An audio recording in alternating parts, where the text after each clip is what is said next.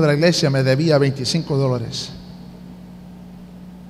Y él decía que no no lo debía y que no me iba a pagarlo, pero yo sabía que sí lo debía. Y hoy vino a mi tienda y dijo, mira, yo no creo que te debo ese dinero, pero yo te lo voy a pagar de todos modos. Porque le voy a decir por qué. Yo no puedo permitir que mis oraciones estén estorbadas. Dijo el dueño de la tienda, yo jamás esperaba ver estos 25 dólares. Y el que lo había pagado se paró y dijo, y yo jamás esperaba pagarlo. yo no sé qué necesita usted hacer para que sus oraciones no estén estorbadas. Pero hoy vamos a tratar con otro tema relacionado con la oración. Porque la mera verdad es que muchas personas aunque sus oraciones estén estorbadas o no estorbadas, no, no aplica porque no oran. Sencillamente no oran. Estaremos avergonzados si tuviera yo un termómetro aquí para revelar cuánto es que usted ha orado hoy y la semana pasada y en el mes de julio y en el mes de junio y este año. Y el pastor, estaremos sorprendidos porque algunos que pretenden ser muy buenos cristianos, cantan bien en la iglesia, se visten como cristianos, se peinan como cristianos, se portan como cristianos, pero no oran.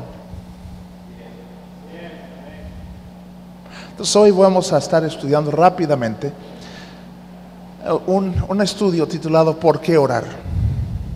Porque tenemos que orar. Ahora escucha la voz de su siervo. Hay muchos textos aquí. Entonces los textos los vamos a estar poniendo aquí en la pantalla. Y si usted me hará el favor, por favor, de leerlos en voz alta conmigo cuando los acercamos. Así es que es importante, si usted lee, por favor participe.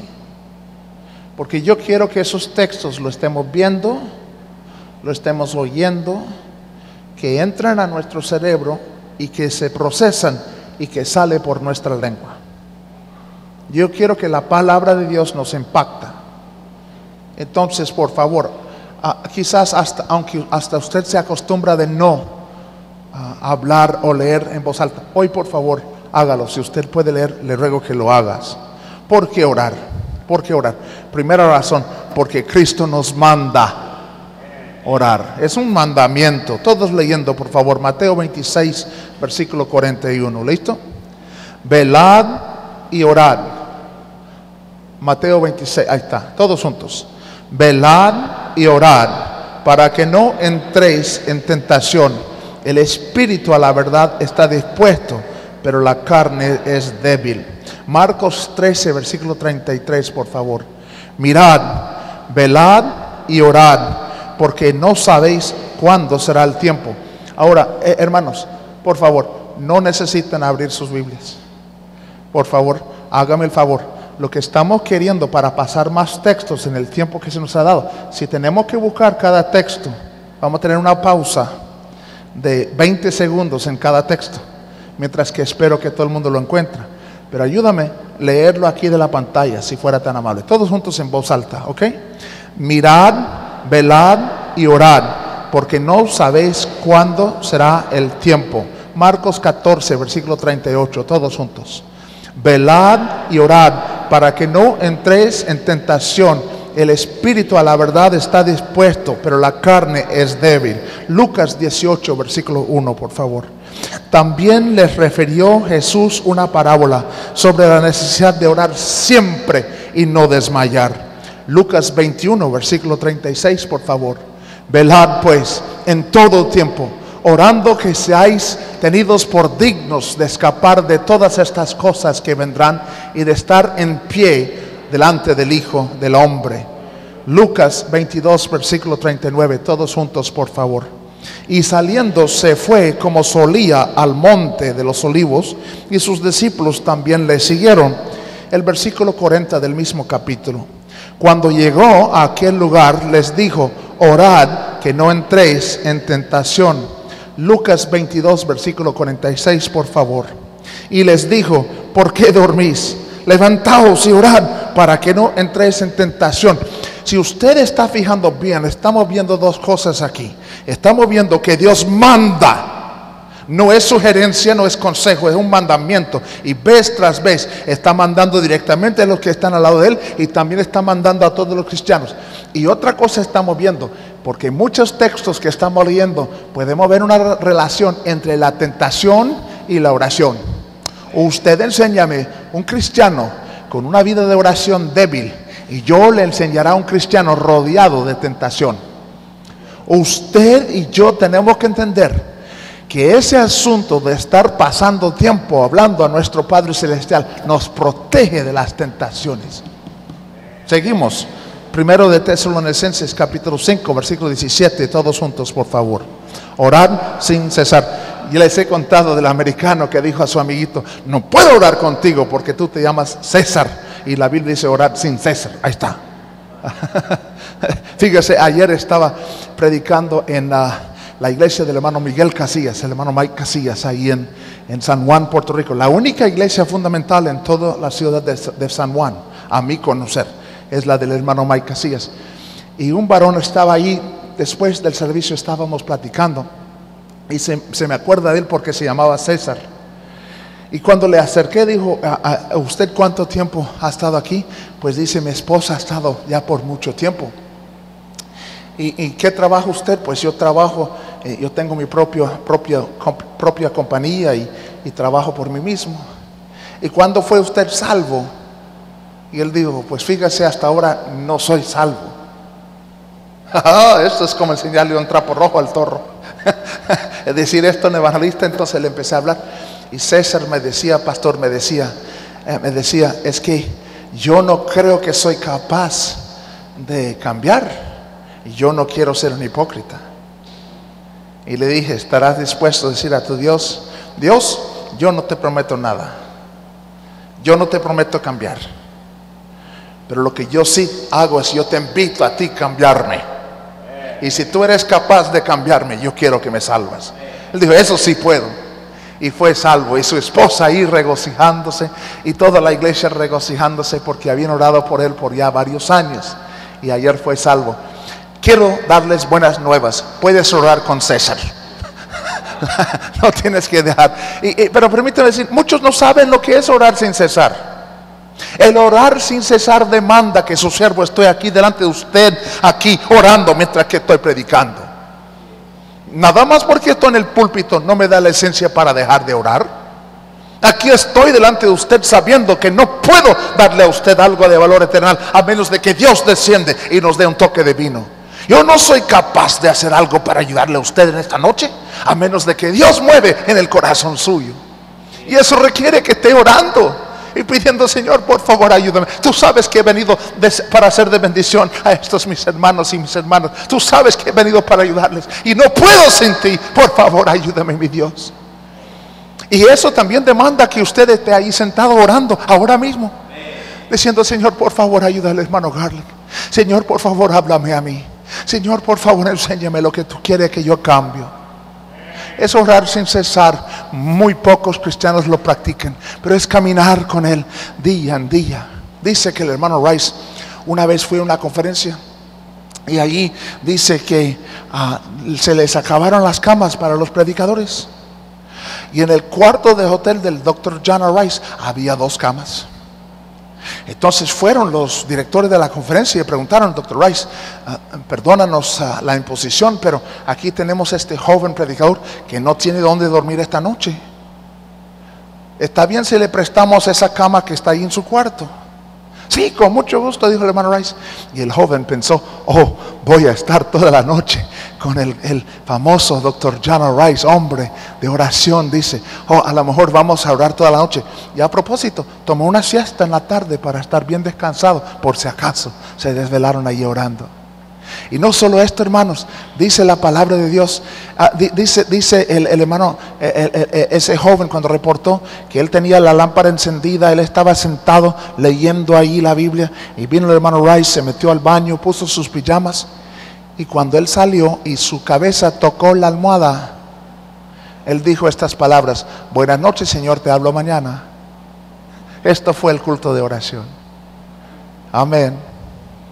Y luego dijo el joven, y cuando terminas apaga la luz, por favor. Amén.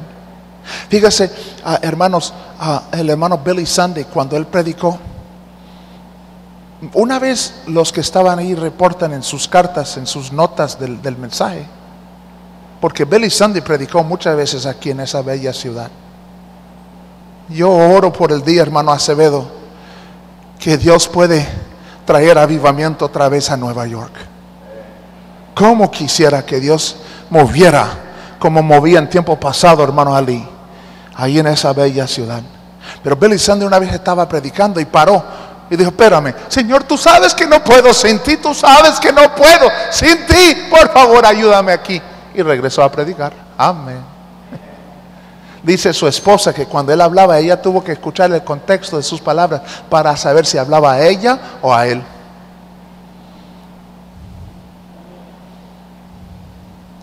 El orar sin cesar es continuamente estar comunicando con su Dios. Y el orar sin cesar está diciendo a nuestro Dios, te necesito Cristo, sí, te necesito, te necesito Cristo, sí, te necesito, te necesito Cristo, sí, te necesito. Esto es lo que es el orar sin cesar.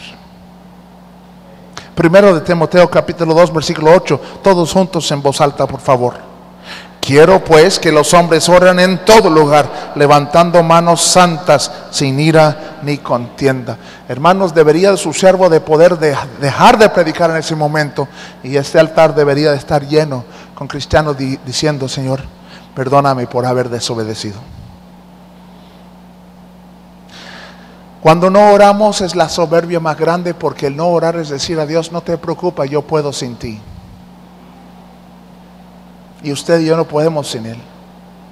Porque separados de Él, nada podemos hacer. Nada. Ni lo intentas. La vas a regar sin Él. No podemos criar nuestras familias. Sin Él, no, no. Sin Él no podemos mantener nuestros matrimonios.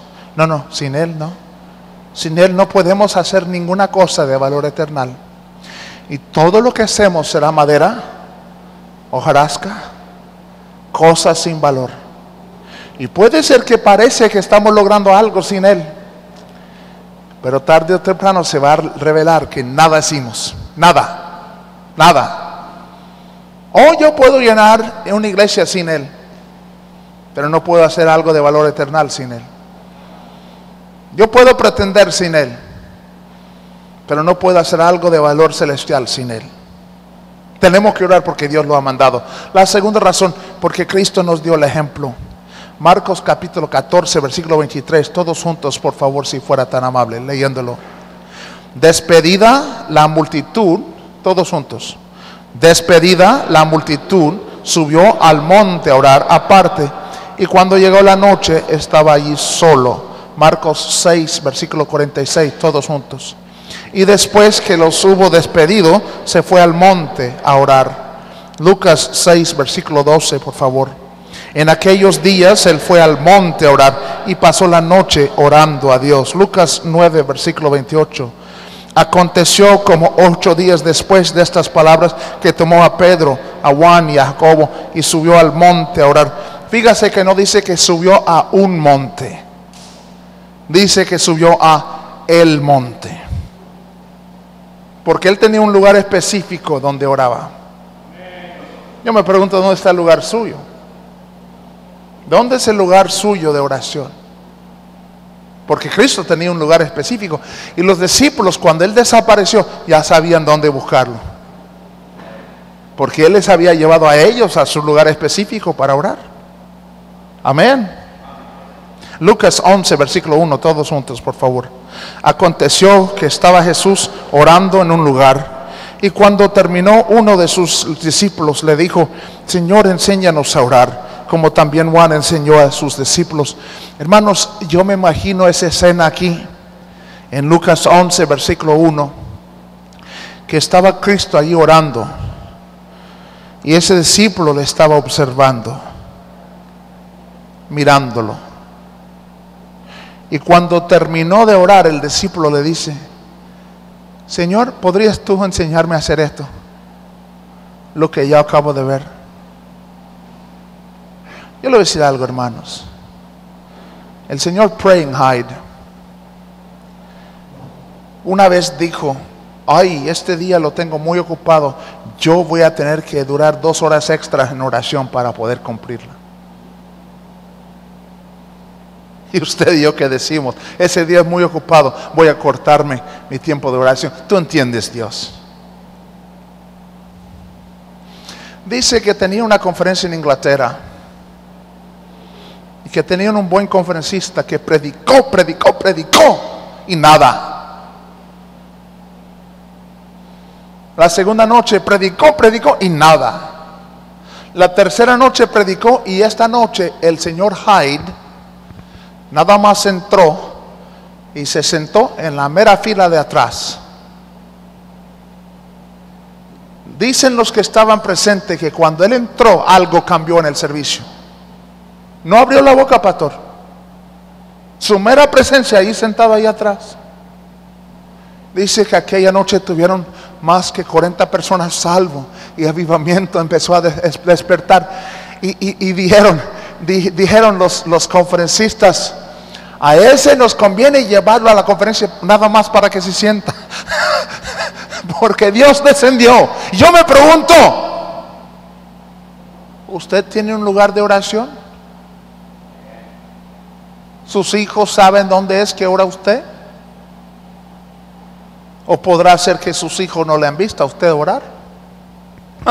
Algunos si ven a papi ahí rodeado en, en el sofá, mañana en la mañana, van a creer que ha tenido un infarto, un embolio, una, derrama, van a estar llamando a la ambulancia. Venga, venga, rápido, rápido, venga, venga, venga, venga. ¿Por qué? Porque papi está enfermo, mami. no lo han visto.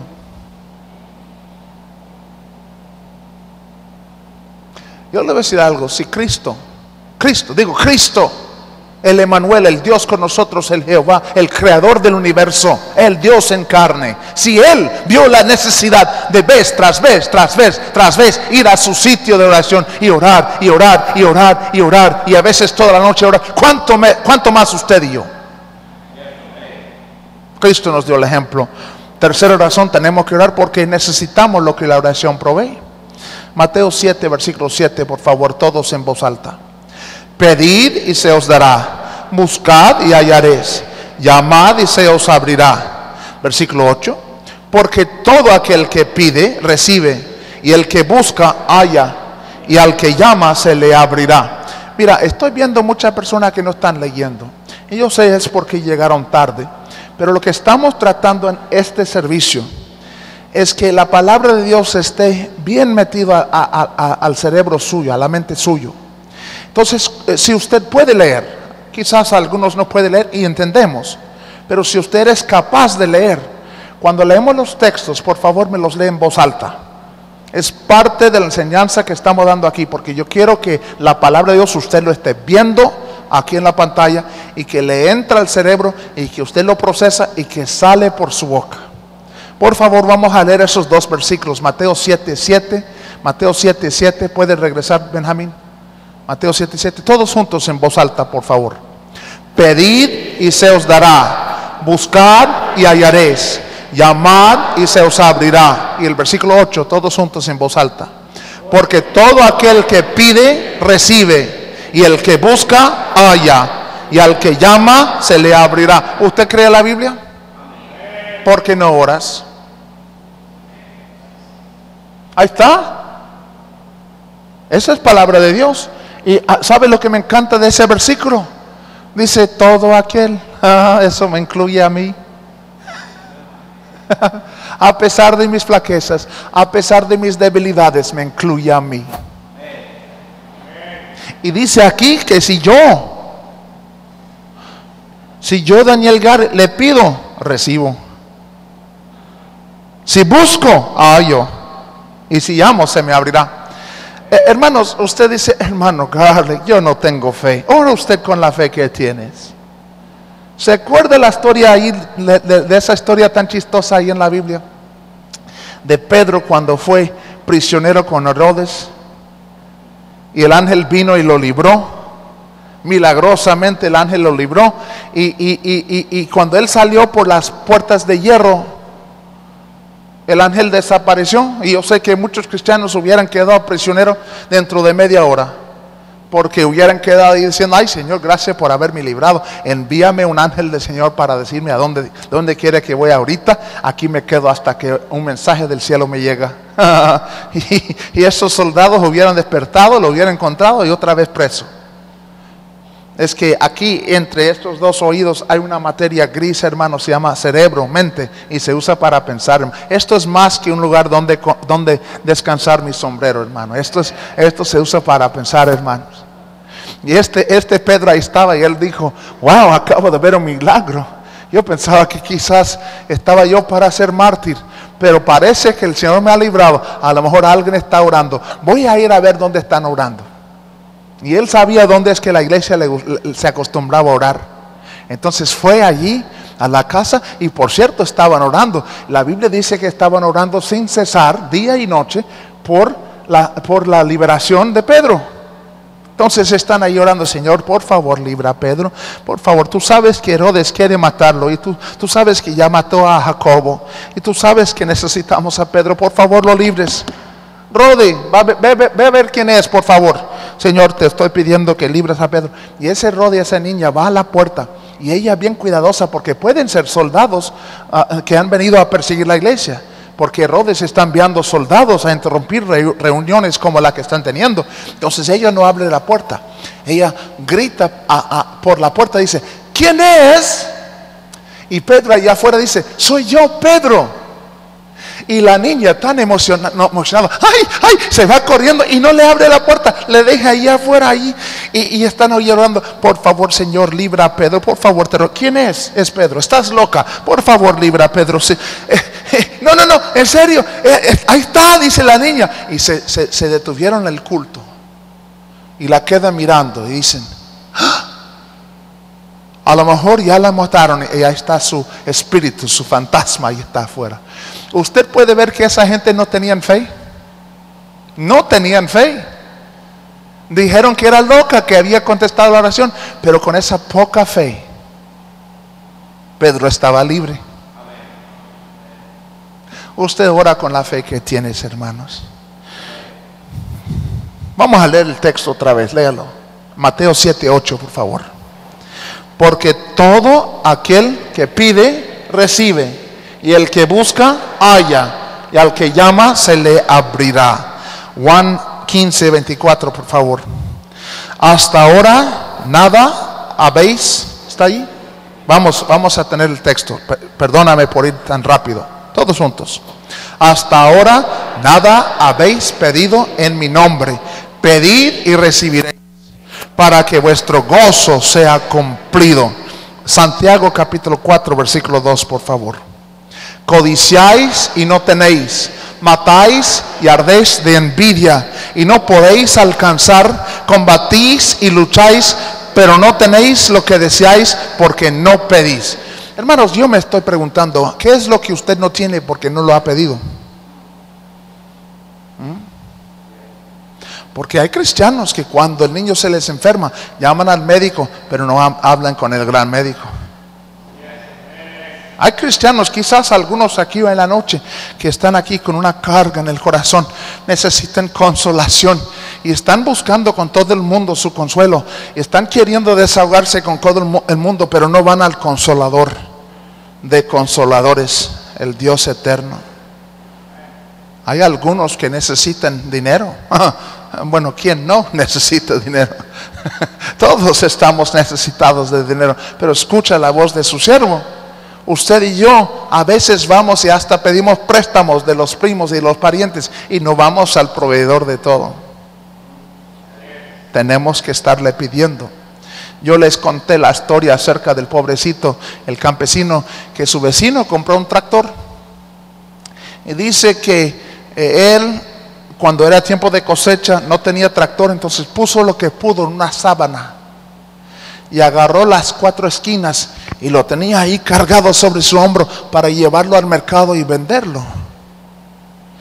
Y cuando él estaba caminando por ese calle de tierra, de polvo, pasó su vecino en su tractor. Y su vecino paró y dijo, amigo, vecino, ¿a mí? Sí, sí, a ti. Súbate, yo te llevo al mercado. ¿A mí? Sí, sí, súbete.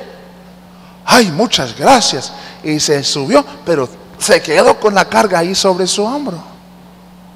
Y su vecino decía, no, ponga su producto ahí en el tráiler con el mío.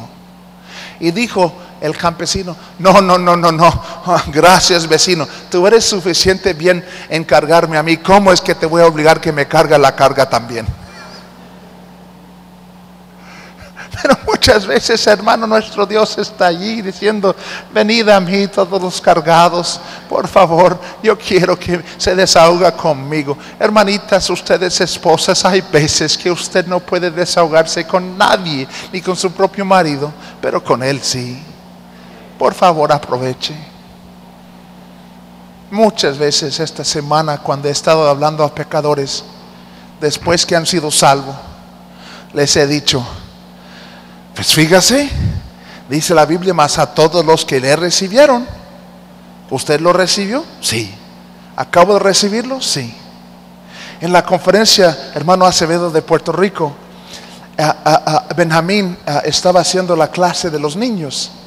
Y yo quería que él predicara en la clase de los jóvenes, pero alguien tenía que cubrir esa clase de los niños. Entonces yo fui y le cubrió el clase mientras que él fue. Mientras que estábamos ahí estaba Brianna. Brianna, la niña, estaba en la primera y ella no hablaba español, ella hablaba puro inglés. Sus padres viven en Florida y, estábamos ahí y estábamos hablando de la salvación. Y Brianna dijo, la niña, así de chiquita, ay, yo quiero, yo quiero esto. Entonces ahí en el clase, parábamos esa clase y todos los otros niños contribuyendo, hablando con ella. Y ahí ella, en voz alta, dijo, ella oró para aceptar a Cristo, oró para ser salvo. Entonces, ah, luego eh, en la noche fuimos y, estaba su abuela Judith.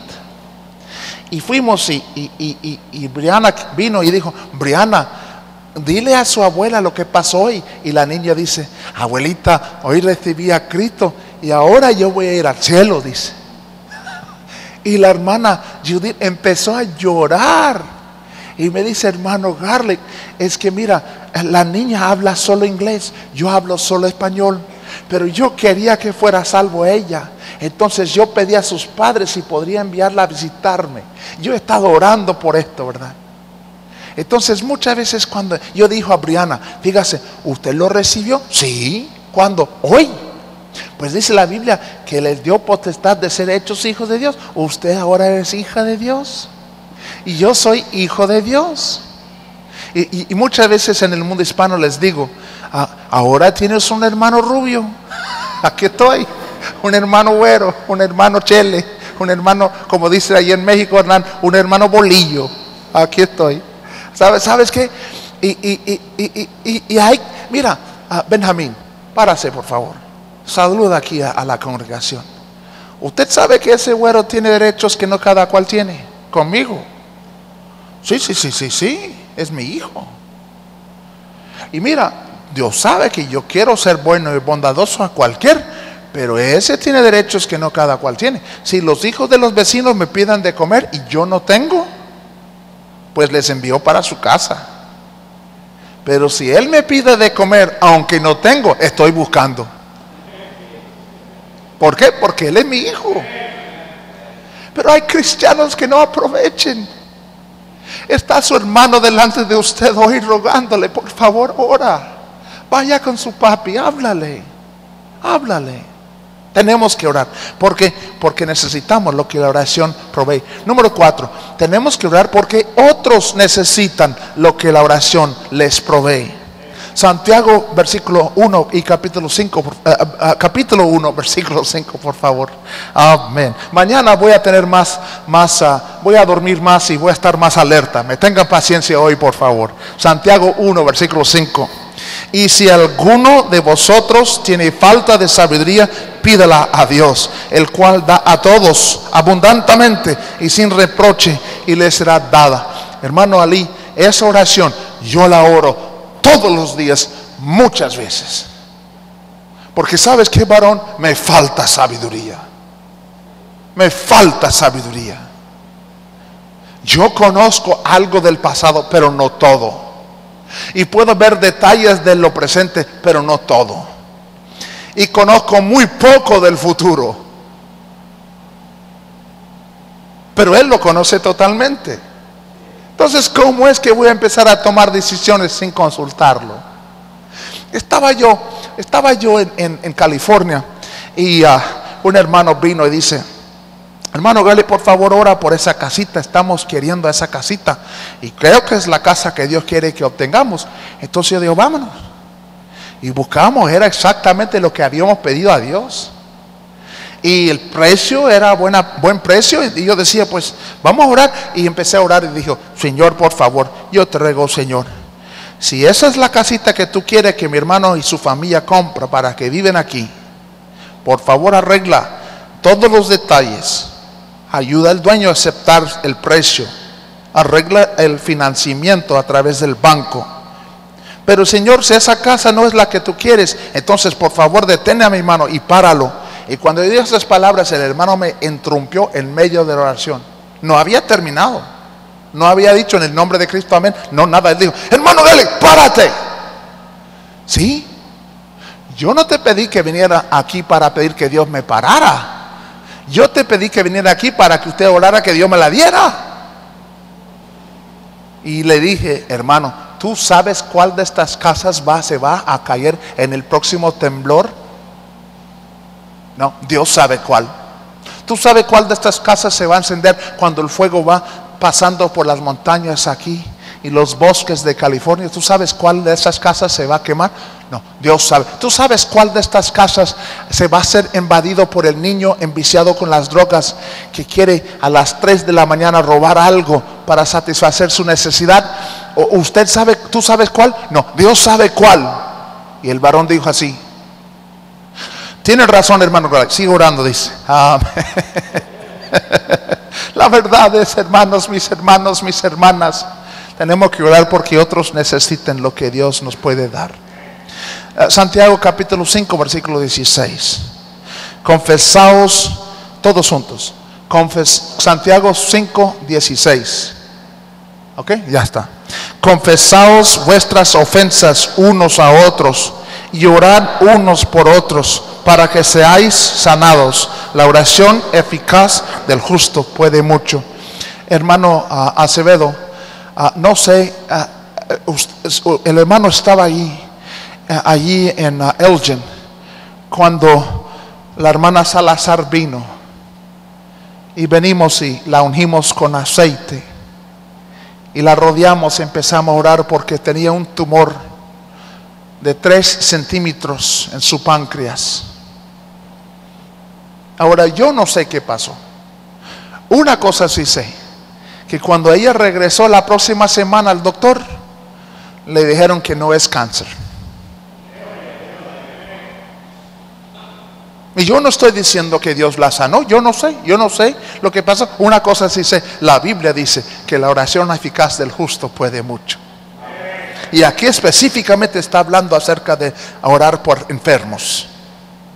Pero ¿cuántas veces nos, enfermamos y no oramos? Estamos buscando el Tylenol.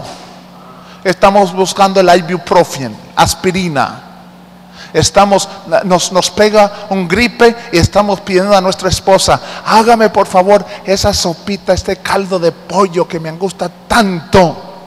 Pero no oramos. Tragedia. Otros necesitan lo que la oración provee. ¿Se acuerda la historia de Abraham y Lot? Dice la palabra de Dios que Abraham, porque usted sabe que Abraham miró a Lot como un hijo, no lo miró como un sobrino. Lo miró como un hijo.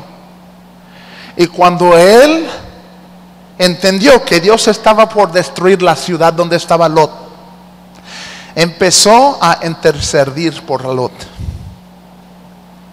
Y, quedaron en que si, si se hallaron allí diez justos, y a propósito, Dios no ha permitido un país sobrevivir que ha permitido la homosexualidad ser aceptado socialmente y legalmente. No ha permitido. Pero quiero acordarle que estaba dispuesto de tener su juicio de Lot por diez justos. Y nos alarmamos con lo que ahora la cultura americana está aceptando y la cultura mexicana está queriendo aceptar. Nos alarmamos. Más vale que redoblamos nuestros esfuerzos a que haya días justos.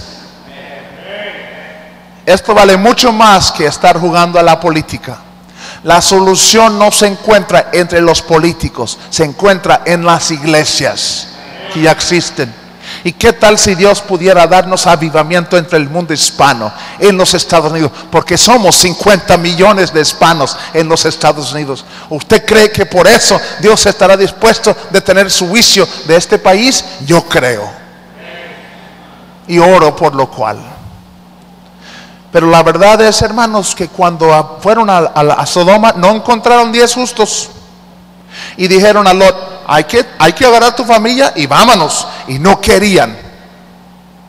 Entonces un ángel agarró a Lot de una, de, de una mano y agarró a su esposa de otra mano. El otro ángel agarró a una hija de una mano y a la otra hija de una mano. Y literalmente las arrastraron y escaparon con lo que tenían puesto en su espalda, la ropa que tenían puesto, lo que tenían en la bolsa y lo que fueron capaces de agarrar con una mano mientras que fueron arrastrados de su casa. Y ya saliendo, Dios nos dice por qué los ángeles hicieron esto. Dice que Dios lo hizo por amor a Abraham. Y yo me estoy preguntando, la gente que usted ama son protegidos por las oraciones suyas. Porque muchas veces decimos que amamos y no oramos. No me digas que amas a su pastor si no ora por él. No me digas que ama a su pastor si no ora por su familia. Hay familias de cristianos. Hay cristianos que tienen parientes inconversos, los cuales ni reciben cinco minutos de oración al día. Pasamos todo el día y ni oramos cinco minutos por la salvación de ellos. Vergüenza a nosotros. Otros necesitan lo que la oración les puede dar. Cuando yo estaba en El Salvador me atropelló el taxi.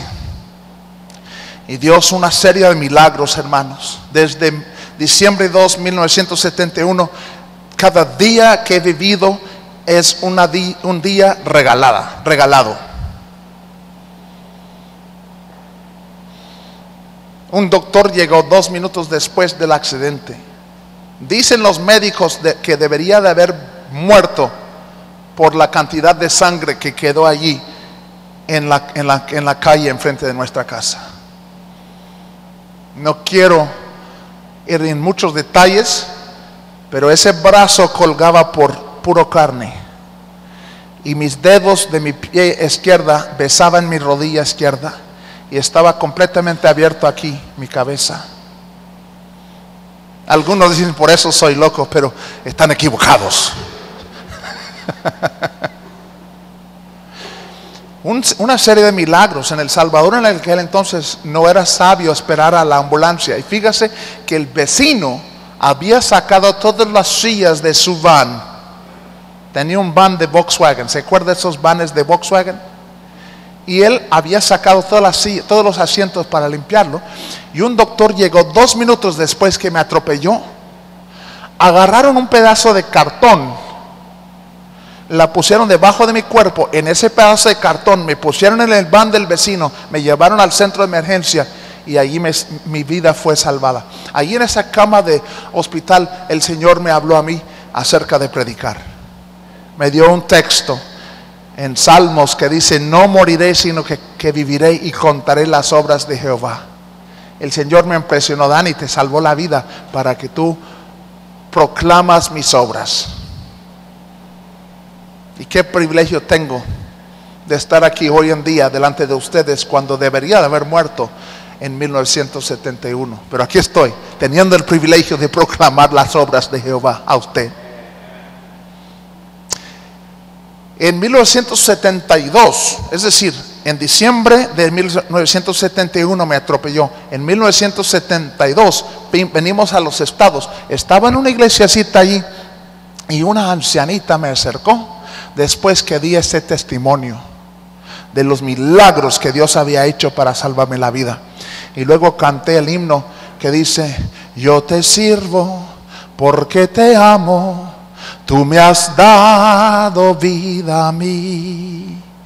I was nothing before you found me, you have given life to me. Y ese ancianita me acercó y me dice, Dani, ah, ¿cuál día fue esto? Pues diciembre 2 del año pasado. ¿Y a qué horas? Bueno, más o menos las 8 de la noche. Yo así pensaba, Dani. ¿Por qué? Bueno, es que esa noche algo extraño se me, se me pasó, se me ocurrió, es que yo no pudo dormir. Y cuando yo no duermo, yo siento que quizás Dios, Dios quiera que oro. Y muchas veces me acostumbro de orar por los misioneros cuando no puedo dormir. Pero esa noche algo se me ocurrió porque agarré las tarjetas de oración. Estaba yo pasando por esas tarjetas y llegué a la tuya, la de tu papá y la de tu mamá. Yo empecé a orar por tu papá, por tu mamá, por tu hermanita. Y luego cuando llegué a ti, por algo sentí una carga tan fuerte que yo pasé toda la noche desvelando, orando por ti, Denny, en diciembre 2 del año pasado. Otros están necesitando las oraciones suyas. ¿Cuántos aquí tienen hijos no, casados? A ver, las manos de, de, padres que tienen hijos que no están casados. Levanta la mano. ¿Ah? ¿Ha pensado usted que el futuro cónyuge de su hijo, de su hija, a lo mejor ya viven en algún lado de la tierra. Quizás están en China, quizás están en Europa, eh, quizás están en Canadá, eh, en Central, yo no sé, pero a lo mejor ya viven. Y le hago una pregunta, papi, mami, ¿cuánto tiempo ha orado usted por los futuros cónyuges de sus hijos? Yo me acuerdo cuando me casé con mi Teresita, yo quería que mi Teresita conociera a la hermana Rice, la esposa del doctor John Rice. El hermano Rice ya estaba en el cielo. Entonces mi esposa y yo hicimos un viaje allí a Tennessee. Y cuando ah, vi a la hermana Rice, la hermana Rice agarró una Biblia Rice Reference a mi esposa. El, Biblia de estudio de Dr. John Rice. esta Biblia es la Biblia favorita de mi esposa. Ella lo ha leído tanto que, hasta yo voy a tener que enviarlo a Abba, yo creo, a ponerle otro, porque, porque esa Biblia ha sido muy usada. Y la hermana Rice la, regaló a mi esposa. Y yo introdujo la a, mi esposa a, la hermana Rice. Y la hermana Rice me dije, Danny, ¿tú sabías que mi esposo oraba por ti, por nombre, todos los días de su vida? Yo no sabía que el doctor John Rice había orado por mí. Digo, ¿cómo es esto? Dice, porque tu papá empezó el ministerio de la espada. El doctor Rice puso la tarjeta de oración de la familia Garlic en su refrigerador. Y sentábamos él y yo juntos y cada mañana él oraba por ti, Danny. ¿Quieres saber algo, hermano Sergio Ali? Mucho de lo que Dios está haciendo no soy yo, son las oraciones de hombres como el hermano Rice que oraron años pasados y ya están en el cielo. Estamos esta noche recibiendo beneficio. Usted, eh, si, Dios le está hablando a usted, si Dios le está ayudando a usted esta noche, en la gloria vas a estar agradeciendo al doctor Rice, quien oró por mí para poder estar aquí predicando esta noche. Y me pregunto, ¿quién está recibiendo beneficio en años futuros de las oraciones suyas. Yo, yo estaba, hermano Acevedo, con el hermano Danny Cortés anoche en Levittown. Ajá. Tú sabes que el hermano Hernán oraba por la esposa de él antes que la conoció. Y ahora ahí está Janet y sus dos tienen gemelos ahí. Y, y yo dije a Danny, ¿sabes tú que tú y yo somos bendecidos a veces por lo que nuestros padres oraron antes de que murieron? Yo me lo sé, yo me lo sé. Y Benjamín, si algún día Dios te dé el privilegio de tener hijos, ah, tu abuelo oró por ellos. Amén. Y también tu papá. Ah, ah, otros necesitan. les conté la historia de ese grupo de soldados ahí en la guerra que recibieron un ambuscado, fueron atrapados. Y, dijo el sargento, si el enemigo consigue ese punto estratégico aquí, de allí nos pueden tirar aquí donde estamos refugiados y no hay donde refugiarnos, nos van a matar a todos. Ese punto tenemos que asegurarlo. Si no aseguramos ese punto, morimos aquí hoy muchachos. Y dijo al que estaba ahí, tú, vaya, consíganos ese punto para que el enemigo no lo agarra. Y se levantó el muchacho obedeciendo el orden de su capitán y tomó tres pasos y ¡pum! lo mataron y cayó ahí y ahí estaba su cuerpo. Y dijo el sargento, mira muchachos, estamos en guerra. Ustedes saben que si no conseguimos ese punto, si el enemigo lo, lo logra ante nosotros, aquí morimos hoy. No hay escape. Tú, vaya, consígalo. Y levantó a otro y corrió y lo mataron a él también. Dijo el capitán, mira, todos entienden la importancia de ese punto, pero mira, no tengo corazón para enviar a otro, necesito un voluntario. Y un joven dijo, capitán, si me esperas cinco minutos, voy yo. Esperaron los cinco minutos y el joven se alistó y fue y logró el punto. Y de allí él pudo entonces desquietar los que los tenían atrapados y escaparon, fueron salvos. Después de la batalla querían dar honores militares a estos tres, los dos que murieron y el Eure, quien en riesgo de su vida les había librado. Dijo el capitán al, al joven Eure, joven, lo que tú hiciste es en realidad acción de un hombre de mucho valor, pero tengo una pregunta, ¿por qué querías tú esperar cinco minutos? Y él dijo, pues es que mi mami es cristiana. Y vivimos en Kansas, en el estado de Kansas, y ella se levanta cada mañana a las 6 de la mañana. Y, y yo hice los cálculos y entendí que eran entonces las 5.55 de la mañana. Yo sé que lo primero que mami hace cuando ella levanta es que ella sale de la cama y ella doble rodilla y empieza a orar por mí. Y yo no quería arriesgarme la vida hasta que mi mamá estaba orando ahí en Kansas.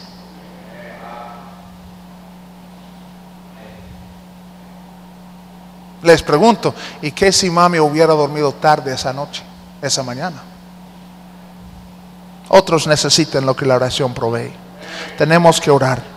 Ah, porque nuestro orar demuestra nuestra dependencia en Dios. Todos juntos en el texto de la conferencia, Juan 15, versículo 5. Léalo en voz alta, por favor. Yo soy la vid. Vosotros, perdón, uh, Benjamín, Juan 15, 5, por favor. Ahí está, todos juntos. Yo soy la vid, vosotros los pámpanos. El que permanece en mí y yo en él, este lleva mucho fruto porque separados de mí nada podéis hacer. Hermanos, a Dios le agrada fe. Sin fe es imposible agradar a Dios. Usted no tiene fe, usted no agrada a Dios. No me importa cómo tiene su cabello cortado, no importa cómo se viste usted, no me importa si usted va al cine o no va al cine. Aunque usted no va al cine, aunque usted vive una vida así, si usted no tiene fe, no agrada a Dios. Y la oración demuestra nuestra dependencia en Dios. Ah, esa historia lo he contado tantas veces, pero aplica aquí esa misma historia del, del, caballero que salió a cazar venado con su hijo y ah, se les presentó un oso. ¿Cuántos se acuerdan de la historia? ¿Algunos se acuerdan? No, bueno, qué bueno que lo repito, ¿verdad? Salió y, ahí estaba e, ese, ese, oso, presentó ese grizzly. Y dijo el, hijo al papi, papi, ¿qué hacemos? Y dijo el papi, vamos a, buscar dónde huirnos. Y, y buscaron y no había escape. Y este oso se les fue acercando y acercando, acercando. Y dijo el hijo, papi, ¿qué hacemos? Y dijo el papi, su papá, vamos a orar. Y oró el papá. Y el oso cambió dirección y se fue. Y el niño quedó bien impresionado. Wow, papi oró y el oso se fue. Amén. Aquella noche en la cabaña se metió un mosquito, un zancudo. Y papá dijo, hijo, para que ese insecto no nos pica, vamos a prender la linterna y vamos a matarlo antes que dormimos. Y prendieron la linterna y por tres horas fueron buscando ese zancudo y no lo hallaron lo oyeron para acá y cuando fueron para allá no lo encontraron. Y luego lo oyeron para allá y por tres horas así estaban buscando matar a este zancudo hasta que el niño, bien cansado, avergonzó a su papá porque dijo el niño, hey papi, tengo mejor idea, mejor oramos.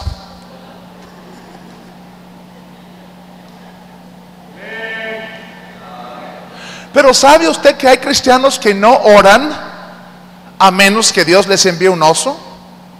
Por eso tiene la vida llena de osos. Porque el justo vivirá por... Y si usted no aprende a depender en Dios por zancudos, ah, tendrás osos. Amén. ¿Quieres menos osos?